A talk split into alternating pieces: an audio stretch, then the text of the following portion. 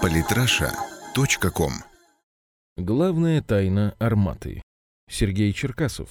Известно, что Т-14, построенный на тяжелой платформе арматы, самый совершенный и мощный танк на планете. Но не орудие или броня делает армату всесокрушающим оружием будущего, что стучится в мир из недр российских конструкторских бюро. Главная тайна арматы часто ускользает от военных аналитиков. Попытаемся раскрыть ее.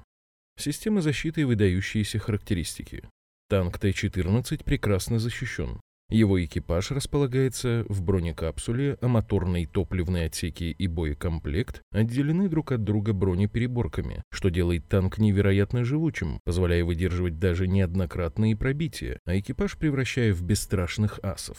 Бортовая металлокерамическая броня в лоб не пробивается ни одной современной противотанковой управляемой ракетой «ПТУР». Не берет ее и бронебойный оперенный подкалиберный снаряд «БОПС», а динамическая защита «Малахит» сводит попытки такого пробития к нулю. Краска Т-14 позволяет ему меньше нагреваться на солнце и обладает радиопоглощающим эффектом. Нельзя позволить всем желающим царапать окраску своими бронебойными снарядами. За это отвечает изящное произведение военно-инженерного искусства. Комплекс активной защиты «Афганит». Он уничтожает на подлете не только ракеты, но и снаряды. Он ставит мультиспектральные завесы, выжигает головки самонаведения электромагнитным оружием. Сила. 125 миллиметровая гладкоствольная пушка 2А82-1М обеспечивает большее могущество, чем любое натовское орудие. Ее новый автомат заряжания позволяет стрелять боеприпасами метровой длины. Ну и, конечно, ракетный комплекс «Рефлекс-М» обеспечивает использование управляемых ракет для сбивания вертушек, уничтожения дотов и прочих целей. На Т-14 возможно простое монтирование 152 миллиметрового орудия, что превращает танк в боевую артиллерийскую машину. Ее выстрел бронебойным снарядом со скоростью в 1980 метров в секунду, если не пробивает вражескую броню, то просто отрывает танком башни. Ловкость. 48 тонн и 1800 лошадиных сил. Двигатель дорабатывают. Отличное сочетание. 90 км в час по шоссе с незначительной потерей в скорости на пересеченной местности за счет активной подвески. Ум.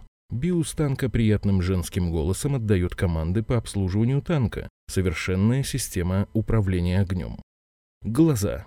И, пожалуй, самое важное в Т-14. Радар на активной фазированной антенной способен отслеживать 40 целей на Земле и 25 целей в воздухе на расстоянии в 100 километров. Сверхбыстрые радары короткой дистанции, инфракрасный комплекс обнаружения целей, 6 камер HD разрешения, способные видеть цели сквозь туман и дым, и всевозможные датчики скорости ветра, влажности воздуха и прочее. Про Т-14 можно рассказывать долго и каждый раз находить новые детали, дающие повод для восхищения. Но не все это делает его танком прорыва в будущее, танком, изменяющим правила ведения войны, а кое-что другое. Прорыв в танковых войсках. Как вы думаете, что было бы, если Т-14 стал просто танком следующего поколения? Американский Абрамс – жуткие руины, производящиеся с 1980 года. Они их наклепали чуть больше 11 тысяч. Последние 36 лет они выпускают всевозможные пакеты улучшений на уже построенные танки. Вносят изменения в уже строящиеся, да поначалу пару раз провели капитальный ремонт. Таких модификаций набралось 23 штуки. Естественно, что танков с последними пакетами улучшений немного, около полутора тысяч, при этом вес машины уже подошел к 70 тоннам. Остальные танки на хранении. Немецкий «Леопард-2» – такие же руины, строятся с 1979 -го.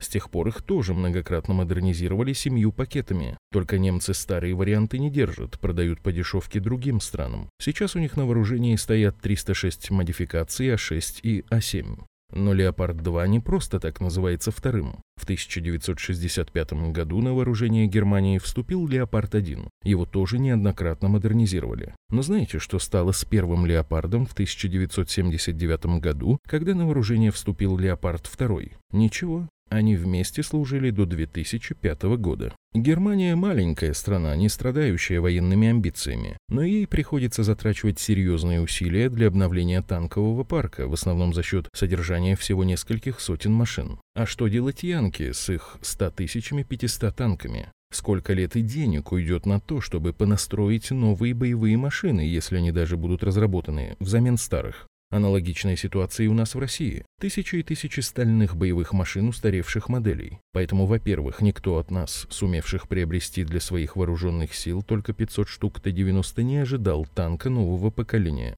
А во-вторых, если бы мы и разработали его, то это была бы просто капля высоких технологий в море ржавеющего советского наследия.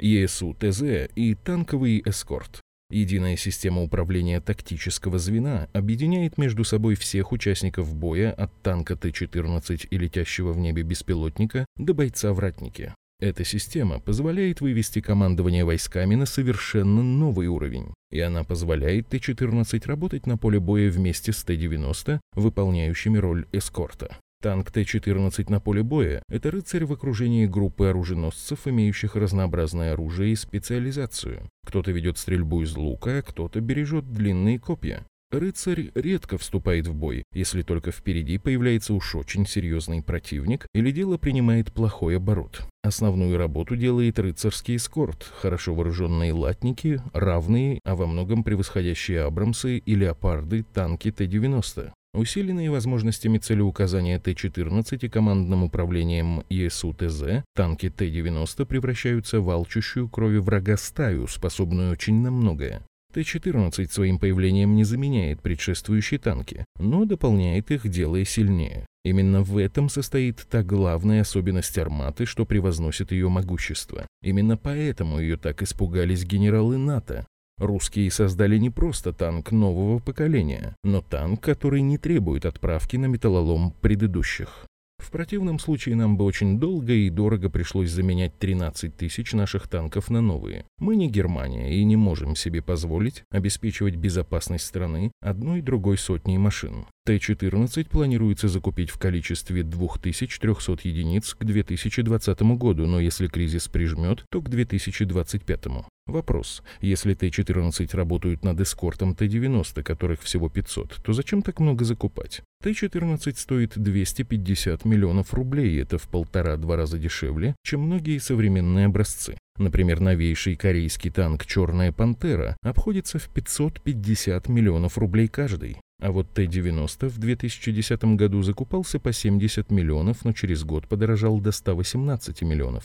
Нелогичнее было бы построить больше дешевых Т-90 и меньше Т-14, раз они все равно работают в группе. А то какая-то странная пропорция получается. 2000 с гаком армат и 500 эскортных Т-90. Однако давайте присмотримся. У нас на вооружении стоит еще 600 Т-72БЗ, по многим параметрам приближенных к Т-90 плюс 1300 Т-72Б и Т-72БА, и еще 7000 различных модификаций этого очень и очень неплохого танка, которые сейчас проходят капремонт и модернизацию. А также не стоит забывать о Т-80БВ и Т-80У, машине изначально создававшейся как ответ немецкому Леопарду-2. Эти танки могли бы стать гораздо более серьезной силой, если их интегрировать с ЕСУ-ТЗ. Все 13 тысяч нам не нужны, большинству их место на хранении, на черный день. Не для того ли будет клепаться 2300 единиц Т-14, чтобы возглавить большую часть нашего огромного танкового парка?